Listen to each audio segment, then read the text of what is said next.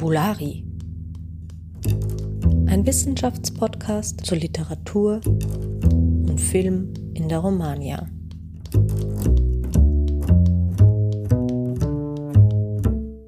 Hallo und herzlich willkommen auch diese Woche zu Fabulari. Diese Woche haben wir wieder einen Kollegen vom Institut für Romanistik an der Uni Wien eingeladen. Hallo Santiago. Hallo Stefanie. Ja, lieber Santiago, es freut mich natürlich sehr, dass du dir Zeit für unseren Podcast nimmst. Und wir wollen heute mit dir über Jorge Luis Borges sprechen und seine Literatur als eine Art Gedankenexperiment. Bevor wir aber zum Thema kommen, erzähl doch kurz, wer du bist und womit du dich forschungstechnisch beschäftigst. Ja, gerne. Also erstmal vielen Dank für die Einladung.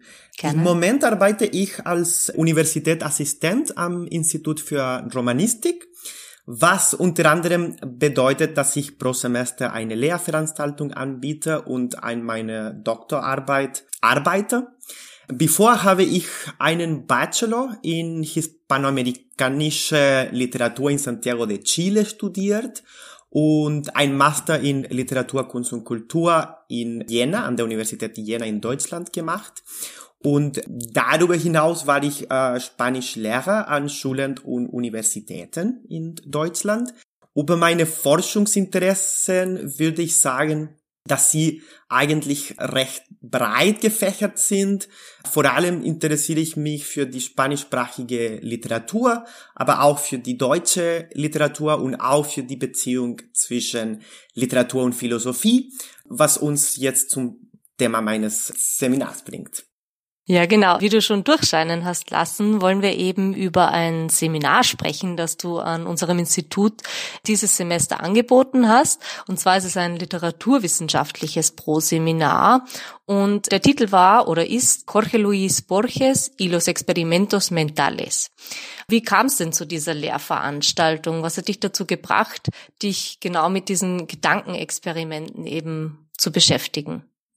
Mm, es ist zunächst nicht so überraschend, dass ich ein Proseminar über Borges anbiete, weil, weil ich mich in meiner Dissertation mit Borges Werk beschäftige. Mhm. Dies ist aber nicht der Fall bei den Gedankenexperimenten. Mit ihnen äh, hatte ich mich bevor eher wenig auseinandergesetzt. Ich bin eigentlich eher zufällig auf Gedankenexperimente und ihre Beziehung zur Literatur gestoßen es ist so gewesen, dass ich äh, einmal auf eine Konferenz war und ich benutzte intuitiv und äh, eigentlich eher unkritisch das Wort Gedankenexperiment, um mich auf einige Erzählungen von Borges zu beziehen. Und nachdem ich dieses Wort verwendet hatte, fragte ich mich aber, ob tatsächlich dieser Begriff geeignet wäre, um über Borges Erzählung oder beziehungsweise um über die Literatur im Allgemeinen zu sprechen ich denke, dass es ist ja nicht unrelevant, welche Begriffe wir verwenden und wie wir sie verwenden, denn in den Geisteswissenschaft ist die Art und Weise, wie wir Begriffe zur Beschreibung unserer Studienobjekte verwenden, von grundlegender Bedeutung. Ein Begriff hm. kann letztendlich eine Art Linse sein, die neue Möglichkeiten innerhalb eines Textes aufzeigt. Er kann aber auch den Text sozusagen bezwingen, um etwas zu sagen, das gar nicht da ist. Und so begann ich über Gedankenexperimente zu recherchieren und stellte fest, dass sich in den letzten Jahren eine Forschungslinie entwickelt hat, die äh, gerade Gedankenexperimente mit Literatur verbindet. Mhm. Ja, super interessant. Da wirst du uns sicher auch noch gleich mehr dazu erzählen. Finde ich auch eine schöne Anekdote, weil einerseits irgendwie gezeigt wird, okay, gut, durch Forschungsaustausch, wie er eben auf Tagungen beispielsweise stattfindet, kommt man häufig zu neuen Ideen und manchmal ist es eben mehr die Intuition oder aus dem Bauch heraus sagt man irgendwas und dann setzt man sich aber wissenschaftlich damit auseinander und äh, bemerkt dann ganz neue Interpretationsmöglichkeiten. Also schöne Anekdote. Was sich vielleicht viele jetzt schon gefragt haben, während sie uns hier zuhören bei unserem Gespräch ist, was versteht man dann jetzt eigentlich genau unter einem Gedankenexperiment? Oder wie definierst du das Ganze im Rahmen deiner Forschung? Ja, es ist, es ist nicht eine so einfache Frage, weil es gibt mehrere Definitionen von Gedankenexperimente, aber eine eher allgemeine und weit gefasste Definition wäre so etwa in eine Duden Definition wäre eine nur in Gedanken durchführbares Experiment, das etwas zeigen oder beziehungsweise das etwas beweisen soll. Diese Experimente erscheinen jedoch meistens in Form von kurzen Texten, die als kreative Instrumente, die, wie gesagt, die Entwicklung des Denkens antreiben sollen. Nun, wie treiben Gedankenexperimente das Denken an? Meistens, indem sie Szenarien imaginieren, in denen die Welt zumeist nur an eine einzige Stelle verändert wird, aber, und das ist entscheidend, sie überprüfen an vielen anderen Stellen, wie sich diese Veränderung auswirken können. Mhm. Zum Beispiel, was wäre oder was würde es bedeuten, wenn wir wüssten, dass wir in einer Simulation leben? Mhm. Oder was wäre denn, wenn wir unsterblich sein können und so weiter. Also diese fiktive Experimente würden dann dazu dienen, unsere Wirklichkeit auf ihre Grenze zu überprüfen. Und was Gedankenexperimente mit Literatur verbindet, sind natürlich zwei Aspekte. Äh, auf einer Seite die Narration und auf die andere Seite die Fiktion. Also das heißt, das Erzählen von Ereignissen und Situationen, die nicht stattgefunden haben oder die nicht so stattgefunden haben. Hm. Vielleicht, um das ein bisschen klarer zu machen. Also ich glaube, wir alle kennen das berühmte Beispiel von Schrödinger Katze. Das mhm. ist, das ist tatsächlich ein Gedankenexperiment. Es handelt sich um eine fiktive Katze, die nach dem Gedankenexperiment sowohl lebendig als auch tot sein würde. Dabei handelt es sich bekanntlich um ein fiktives Szenario, also in unserer Welt können wir sowas nicht beobachten, das jedoch dazu dient, die Annahmen der Quantikphysik zu überprüfen. Die Frage, die für mich dann wichtig wäre, ist, ob in der Literatur und der Kunst auch manchmal mit Gedankenexperimenten wir zu tun haben, die damit auch erkenntnistheoretische Möglichkeiten bieten können. Hm. Ja, das ist eine spannende Frage und vor allem, wenn man das Ganze so sieht, dann kommt der Erzählung oder der, den Narrationen kommt ja ein wahnsinnig hoher Wert zu in dem Ganzen dann. Also das ist ja sehr interessant hier die, die Schnittmengen ein bisschen abzutasten ja, also wie du vielleicht schon ein bisschen durchscheinen hast lassen, können ja viele literarische Texte in, innerhalb dieser Definition, also als Gedankenexperimente angesehen werden. Also ich habe da jetzt auch gleich an verschiedene Texte denken müssen, zum Beispiel von José Saramago, wo, wo auf einmal innerhalb eines Staates keine Menschen mehr sterben und wie dann die ganzen unterschiedlichen Personen innerhalb des Staates damit umgehen oder äh, andere Beispiele aus Film und Literatur. Also ich bin mir sicher, dass den meisten etwas einfallen würde, was auf die Definition zutrifft. Was macht denn nun aber Borches Texte besonders interessant für diese Herangehensweise, literarische Texte als Gedankenexperimente zu sehen? Also, äh, wie du sagst, viele literarische Texte kann man als Gedankenexperimente betrachten, je nachdem, wie streng der Begriff verstanden wird. Also es gibt schon einige Forscher, die bevorzugen eigentlich den Begriff nicht für Literatur zu benutzen. Und auf der anderen Seite gibt es einige Forscher wie zum Beispiel Katrin Elgin, äh, die ist eine Philosophin, die wir in unserem Seminar auch mal gelesen haben, die behauptet das Gegenteil, dass nahezu alle literarische Texte als Gedankenexperimente funktionieren, weil sie immer fiktive Szenarien schaffen, die unsere Wissen über die Welt stimulieren. Also man kann diskutieren, welche eher die richtige Position ist. Aber mhm. wenn wir die Erzählungen von, von Borges lesen, da können wir tatsächlich viele Gemeinsamkeiten zwischen den Gedankenexperimenten der Wissenschaft und seine Erzählungen finden. Das Offensichtlichste wäre vielleicht die Tatsache, dass wir es in beiden Fällen mit kurzen Texten zu tun haben, die uns oft eine Welt vor Augen führen, die unserer eigenen Welt recht ähnlich ist, in der aber etwas eingeführt wird, das wir als fantastisch oder kontrafaktisch bezeichnen könnten. In Borches Fall zum Beispiel ein unersterblicher Mensch in, im Fall von El Immortal oder ein Objekt, das das ganze Universum widerspiegelt in dem Fall von El Aleph und so weiter. Also es gibt mehrere Möglichkeiten. Darüber hinaus, Borges Erzählungen fordern uns auf, äh, so wie die Gedankenexperimente der Wissenschaft, unsere Vorstellungen von der Welt in diesen Szenarien zu hinterfragen. Nun, und das ist, finde ich, wichtig, im Gegensatz zu den ja eher traditionellen Gedankenexperimenten der Wissenschaft, äh, die in der Regel uns klare und eindeutige Vorkommnisse vorschlagen, gibt es in Borges Erzählungen immer eine Mehrdeutigkeit und eine Schwierigkeit, die es uns unmöglich macht, zu einer endgültigen These zu kommen. Und da sehe ich einen klaren Unterschied im Allgemeinen zwischen Wissenschaft in, im strengen Sinne und Literatur. Mhm. Das heißt, als Gemeinsamkeiten, um das nochmal kurz zusammenzufassen, würdest du sehen, dass es sich bei beiden Texten um eher kürzere Textstücke handelt und dass eben die Welt, die beschrieben wird, der unseren sehr ähnlich oder sehr nahe kommt dann aber einzelne Elemente eben nicht dem entsprechen, was unserer Wahrnehmung entspricht. Und was es dann eben unterscheidet, wäre quasi, dass es bei Borges keine eindeutigen Antworten gibt, wenn man das so sagen will. Richtig. Genau, super. Vielleicht wollen wir auch direkt noch ein bisschen konkreter an deine Forschung auch herangehen.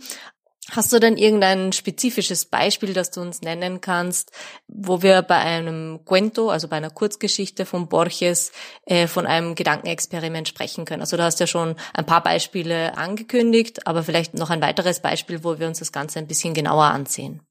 Ähm, ja, tatsächlich fallen mir viele Beispiele ein. Aber ich denke, es wäre interessant, kurz auf die Erzählung La Biblioteca de Babel, also auf Deutsch die Bibliothek von Babel, einzugehen, welche erstmal 1941 in dem Buch El Jardín de los Senderos que se bifurcan veröffentlicht wurde. Diese Erzählung ist im Zusammenhang mit Gedankenexperimenten unter anderem deshalb interessant, weil sie einem bereits existierenden Gedankenexperimente der Mathematik ähnelt, welches Borges übrigens gut kannte und sogar mal in einem Essay kommentiert hatte. Ich meine damit das sogenannte Theorema del Mono Infinito. Ich weiß nicht genau, wie auf Deutsch heißt, wahrscheinlich das Theorem der, des unendlichen Affen, welches besagt, etwas vereinfacht gesagt, dass ein Affe der vor einer Schreibmaschine sitzt und wahllos Tasten drückt, zwangsläufig irgendwann das Gesamtwerk von Shakespeare schreiben müsste. Der Grund mhm. dafür ist, dass alles, was man schreiben kann, das Ergebnis eine Kombination von einer ähnlichen Anzahl von Buchstaben ist. Also ich glaube, im deutschen Sprache sind 26 Buchstaben mhm. ungefähr. Äh, und daher sind die möglichen Kombinationen fast unendlich, aber letztlich endlich.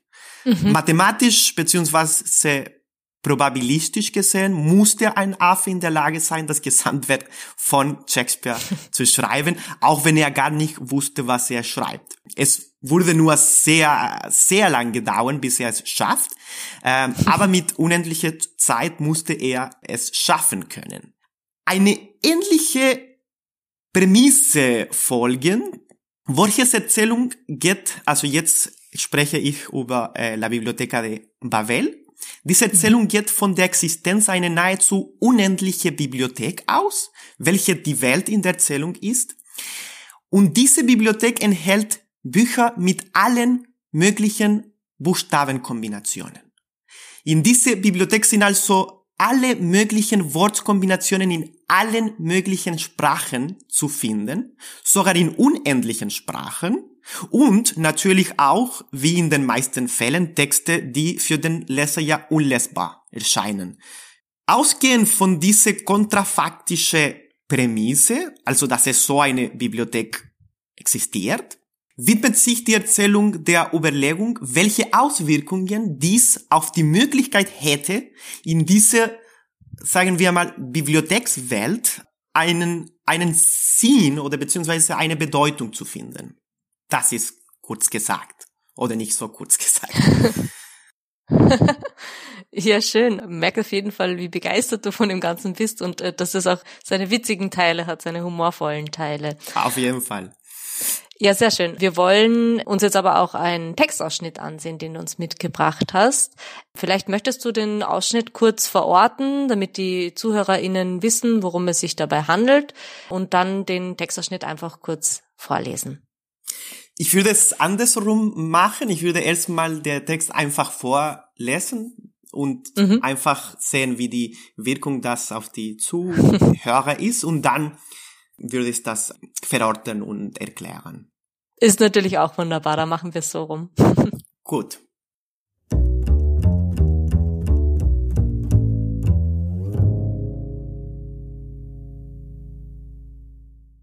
Hablar es incurrir en tautologías. Esta epístole inútil y palabrera ya existe en uno de los 30 volúmenes de los cinco anaqueles de uno de los incontables hexágonos y también su refutación. Un número n de lenguajes posible usa el mismo vocabulario. En algunos, el símbolo biblioteca admite la correcta definición ubicuo y perdurable sistema de galerías hexagonales. Pero biblioteca es pan o pirámide o cualquier otra cosa. Y las siete palabras que la definen tienen otro valor. Tú, que me lees o que me escuchas, ¿estás seguro de entender mi lenguaje?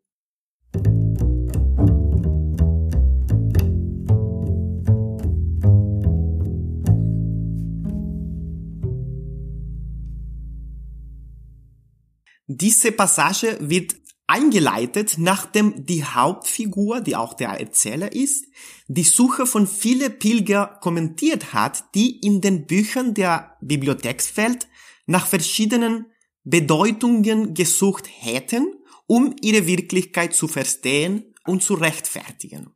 An diesem Punkt der Erzählung wird eine gewisse Distanz hergestellt und die Reflexion, die wir gerade vorgelesen haben, wird eingeführt. Das interessant im Zusammenhang mit Gedankenexperimente ist nämlich, dass wir, also die Leserinnen und Leser, dazu aufgefordert und bewegt werden, die Konsequenzen dieser fantastischen Welt zu reflektieren und auf unsere eigene Welt zu reflektieren. Also wenn es gesagt wird, tú que me lees estás seguro de entender mi lenguaje. Die Idee dahinter ist folgendes. Also, wenn in einer Bibliothek jede sprachliche Kombination schon gedruckt und in einem Buch steht, dann ist alles, was man sagen kann, bereits geschrieben und es ist daher eine bloße Wiederholung oder wie da gesagt wird, eine Tautologie. Nun jetzt in, in unserer realen Welt gibt es zwar keine solche Bibliothek, aber es gibt Wörter, Bücher, die alle Wörter enthalten, die wir verwenden und selbst die Kombinationen, die wir benutzen, also das, was wir Sätzen nennen, sind sehr oft Wiederholungen, Ausdrücken, die wir schon einmal gehört haben. Das erinnert uns natürlich zum Beispiel an die Theorie der Intertextualität, die hm. später besagen wird, dass jeder Text, den man schreibt, als ein Mosaik aus anderen Texte zu verstehen ist, so etwa die Behauptung von eine Kristeva. Auf der anderen Seite aber zeigt uns auch die Erzählung, dass die Bedeutung, die diese Wörter und Kombinationen haben können, nie etwas Festes und Endgültiges ist, sondern hat damit zu tun, wie diese Wörter in einem System oder Kontext zusammenhängen. Ein Beispiel dafür in der Erzählung ist das Wort Bibliothek, welche je hm. nach möglichen Sprachen unendlichen Bedeutungen haben könnte.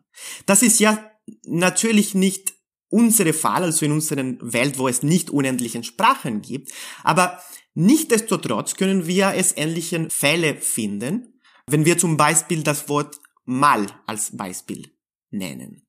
Wenn wir hm. dieses Wort innerhalb der deutschen Sprache finden, dann bedeutet mal etwa irgendwann, aber in Spanisch bedeutet mal etwa böse oder schlecht.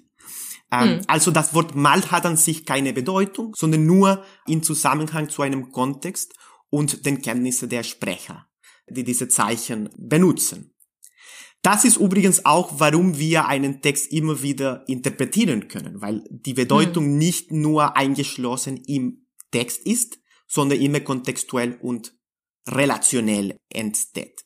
All dies wird in der Erzählung zwar auf die Spitze getrieben, es handelt sich ja um, um einen Extremfall, aber gerade auch das tun Gedankenexperimenten, also Voraussetzungen mit Hilfe der Fiktion auf die Spitze treiben. Hm.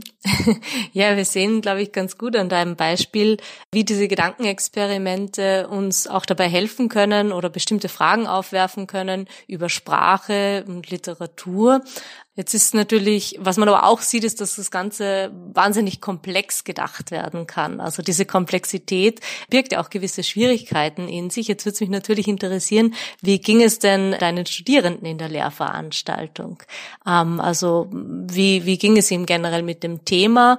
Und was mich natürlich auch interessieren würde, in einem Pro-Seminar ist es ja immer so angelegt, dass die Studierenden auch in die Gestaltung der Lehrveranstaltung mit einbezogen werden. Was kam denn da alles von den Studierenden? Studierenden? Was war das Spannendste, was du vernommen hast in, in der Lehrveranstaltung? Ja, das stimmt. Also wie, wie du richtig sagst, ist die aktive Teilnahme der Studenten und Studentinnen an den Seminaren von grundlegender Bedeutung. In unserem Fall lesen wir für jede Sitzung vorher zu Hause eine Erzählung von Borges, also das machen alle alleine zu Hause. Aber ein Student von ihnen hat dann die Aufgabe, die Erzählung vorzustellen und eine Diskussion mit dem Rest einzuleiten. Der Student oder die Studentin, die der Erzählung einleitet, muss aber noch dazu ein Gedankenexperiment aus der Wissenschaft oder der Philosophie vorstellen, das Ähnlichkeiten mit der Erzählung von Borges aufweist. Mhm. Der Gedanke dahinter ist, dass die, die Studentinnen auch den Vergleich der beiden, dass in diesem Vergleich sie auch Berührungs Punkte und Unterschiede zwischen der Literatur und anderen Diskursen erörtern können. Bislang gab es viele interessante Erfahrungen im Unterricht, da die Idee darin besteht, dass die Erzählungen von Borges zu nutzen, um auch über Fragen nachzudenken, die nicht nur literarische Natur sind, mhm. haben sich die Diskussionen manchmal auch auf philosophischere Themen ausgeweitet, zu denen ja jeder mit seiner sehr unterschiedlichen Wissen beigetragen hat. Und was noch interessant in dem Fall von Romanistik spezifisch ist, dass manchmal bereicht auch die Kenntnis von verschiedenen Sprachen auch die Erfahrung. Äh, ich habe ein Beispiel. Also einmal mhm. habe ich zum Beispiel im Zusammenhang zu der Erzählung, die wir gelesen haben, das Wort Amo an der Tafel geschrieben und den Studenten gefragt, was dieses Wort bedeutet, also Amo. Und damit wollte ich zeigen, dass Wörter einen Kontext brauchen, um etwas Bestimmtes zu bedeuten, weil mhm. das Wort Amo kann also sowohl etwa Herr als auch ich liebe bedeutet, je nachdem, was wir neben diesem Wort finden. Mhm. Und auch zum Beispiel lieben als Verb kann sehr unterschiedlichen Sachen bedeuten. Womit ich aber nicht gerechnet hatte, war, dass ein Student mir sagte, dass Amo auf Italienisch Angelhaken bedeutet. Und so, und so gewannen wir durch diesen, den von diesem Student eingebrachten sprachlichen Kontext eine neue Bedeutung. Mhm. Ja, was ich sehr schön finde an den Beispielen, die du auch immer gibst, also jetzt auch wenn wir daran denken, dass Wörter unterschiedliche Bedeutungen haben können, ist eben, dass das äh, indirekt ja auch zeigt, wie vielfältig Interpretationen von Texten letztlich auch sind, je nachdem, welches Wissen bei der lesenden oder interpretierenden Person vorhanden ist. Ja, also äh, vielen lieben Dank auf jeden Fall fürs Gespräch. Vielleicht noch eine abschließende letzte Frage. Und zwar würde ich gern wissen, welche neue Fragen sind vielleicht auch innerhalb der Lehrveranstaltung aufgetaucht oder im, im Rahmen dieser Lehrveranstaltung und wo siehst du selbst vielleicht auch noch Forschungslücken in, in diesem interessanten Bereich? Also mir ist bisher im Allgemeinen keine Studie bekannt, die Borges Erzählungen mit Gedankenexperimenten aus anderen Disziplinen vergleichen hat. Ich denke, dass der Fall von Borges ideal für eine vergleichende Studie dieser Art wäre, denn bei Borges können nicht nur die Erzählungen als Gedankenexperimente gelesen werden, sondern Borges selbst erwähnt andere Gedankenexperimente der Philosophie und Mathematik in Essays und Interview. Es ist also so, dass Gedankenexperimente auch als eine Quelle der Inspiration für, für seine Literatur sind. Äh, und ich denke, dass eine solche Studie würde auch dazu beitragen, Verbindungen zwischen Literatur und Philosophie oder beziehungsweise Naturwissenschaft herzustellen. Vielleicht hat ja eine Student oder eine Studentin Lust, diese Linie beziehungsweise Forschung zu verfolgen. Ja, und vielleicht ist es ja auch eine Person, die uns gerade zugehört hat. Das würde uns natürlich sehr freuen. Ja, an dieser Stelle möchte ich mich nochmal bedanken bei dir. Vielen lieben Dank, Santiago, dass du dir heute Zeit genommen hast. Ich bedanke mich bei dir. Vielen Dank. Ja, und an alle ZuhörerInnen, wir hören uns wieder in zwei Wochen.